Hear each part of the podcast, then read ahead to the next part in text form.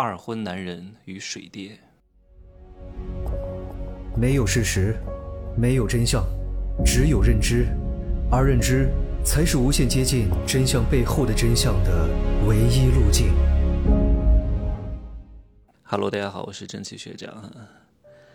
啊，很多人听过我的一些大课，什么《封神之路》之类的，觉得很有能量，也赚到了一些钱，但是最终还会栽在亲密关系上。这两个都是人性，但是却略有不同。你在商业上的人性呢，你会相对来说把控的比较得体一点啊，比较克制一点。你不会恋爱脑，你不会冲动。但是你离开这个商业世界之后，你在两性关系当中、亲密关系当中，你很难把持住你的理性。你很难克制，因为你不是太了解这些人到底是怎么想的。你就算赚到了钱，有可能会在两性关系当中的挣扎当中，把你的钱全部都耗之殆尽。你看前两年，有一个男的叫苏小茂啊，就是一个科技公司的老板，被一个捞女逼死，跳楼自杀了。那个那个捞女叫翟欣欣，对吧？你说这个苏小茂他不懂人性吗？人家把一家公司做科技公司的、做用户的啊、做 C 端的，不可能不懂的。那为什么会栽在女人手上呢？就是对亲密关系的重视程度不够，不太了解到底有什么弯弯绕啊。这就是我今天讲的啊，让各位弟弟们不要太早结婚。男人和女人是不一样的，女人要尽早结婚，特别是姿色非常一般的女人，没什么钱的女人，学历不怎么高的女人。二十五岁之前，你唯一的资本就是你的青春了，你能拿得出手的。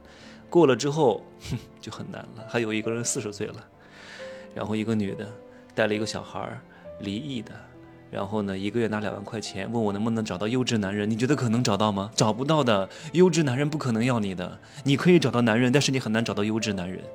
我说你赶紧把我的那个叫什么，这个男人的情感刚需好好听一听。你知道自己的筹码在哪里？你知道自己几斤几两？你知道要找什么样的男人？什么样的男人会喜欢你？别天天不清头的啊！男人千万不要太早结婚啊，因为男人成熟很晚，特别是你没有见过世界，你的那种老实啊，你的那种善良啊，都是被迫的。很多人因为从小欠缺女人的关爱啊，没有女人喜欢他，然后一旦得志之后，就是 KTV 最大的 VIP。天天就是寻花问柳，你看我多受欢迎啊！你看我多有魅力。所以男人三十岁以后呢，相对来说会比较立，三十而立。这个立跟各位理解的是不一样的，并不是说三十岁这个男人就开始有钱了啊，就是有房有车了，不是，是你差不多已经经过了社会的毒打，你差不多已经知道这个世界大概雏形哈，你还不可能了解的这么深的，很多人一辈子都稀里糊涂的。我是说，有部分男人三十而立，他能够知道世界大概的雏形啊，他知道自己几斤几两，他知道自己能干什么，自己的爱好在哪里，应该往哪个方向努力啊。三十而立，并不是所有的男人都会三十而立的，只是有部分。这个时候，你的心会相对来说比较定，差不多你的雏形就已经呈现了。这个时候呢，你再去结婚，相对来说离婚的概率会低很多。如果你太早结婚了，那个时候你还没什么钱，一旦你年纪大了，你会发现啊。我到三十五六岁了，好有钱啊！我真的，我觉得那个女的配不上我，我就应该找一个更年轻、更貌美的，给我生个孩子。你看我家我们家原来的孩子太丑了，为什么？因为我老婆太丑了，当时怎么看得上她的呀？现在是黄脸婆，我要赶紧把她休了，然后重新组建一个家庭，生一个漂亮的孩子。就是因为你当初结婚结得太早，你心有不甘，觉得自己应该配得上一个更好的，然后重新组建一个家庭之后，我告诉你，大概率你的灾难就来了。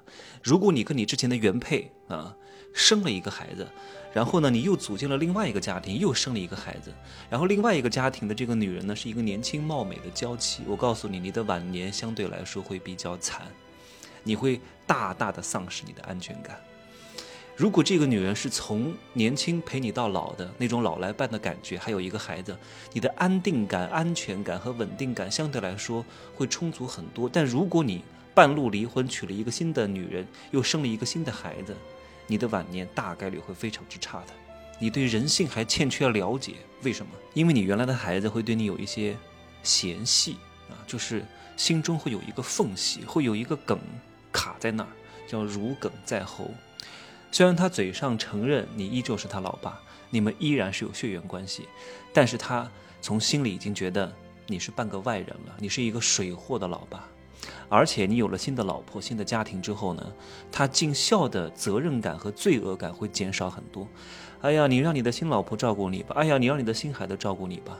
以后你万一生病了，生病之后呢？你说你原来的孩子去照顾你，忙前忙后，端屎把尿，然后你的财产还不给他，还要给你新的家庭，那他不是傻子吗？他可不想当这个冤大头啊！因为人做任何事情，他都是有动力的。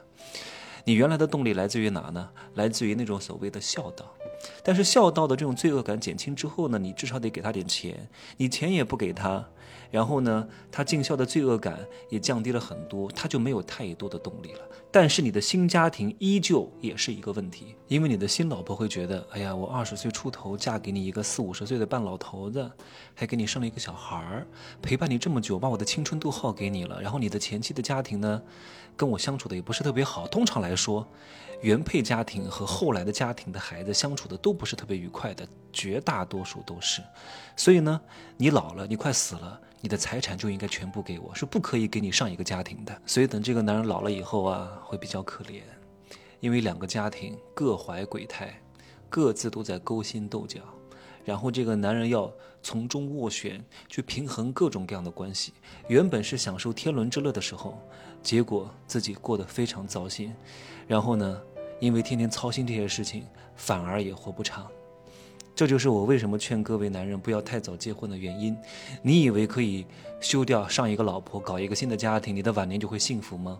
那是因为现在你还年轻力壮，你可能感觉到很幸福，或者你特别有钱，像赌王那个家庭，你可能会摆得平。如果你就是一个稍微有点钱的男人，想要通过这种方式来寻找这种存在感，你的晚年大概率会非常之差的。好，这就是我为什么让各位一定要听入世十三节的原因。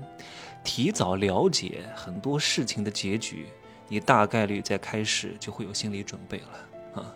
有了心理准备，就万事不慌，因为所有的东西都是你曾经预料到的，做好了准备，你不怕它突然到来。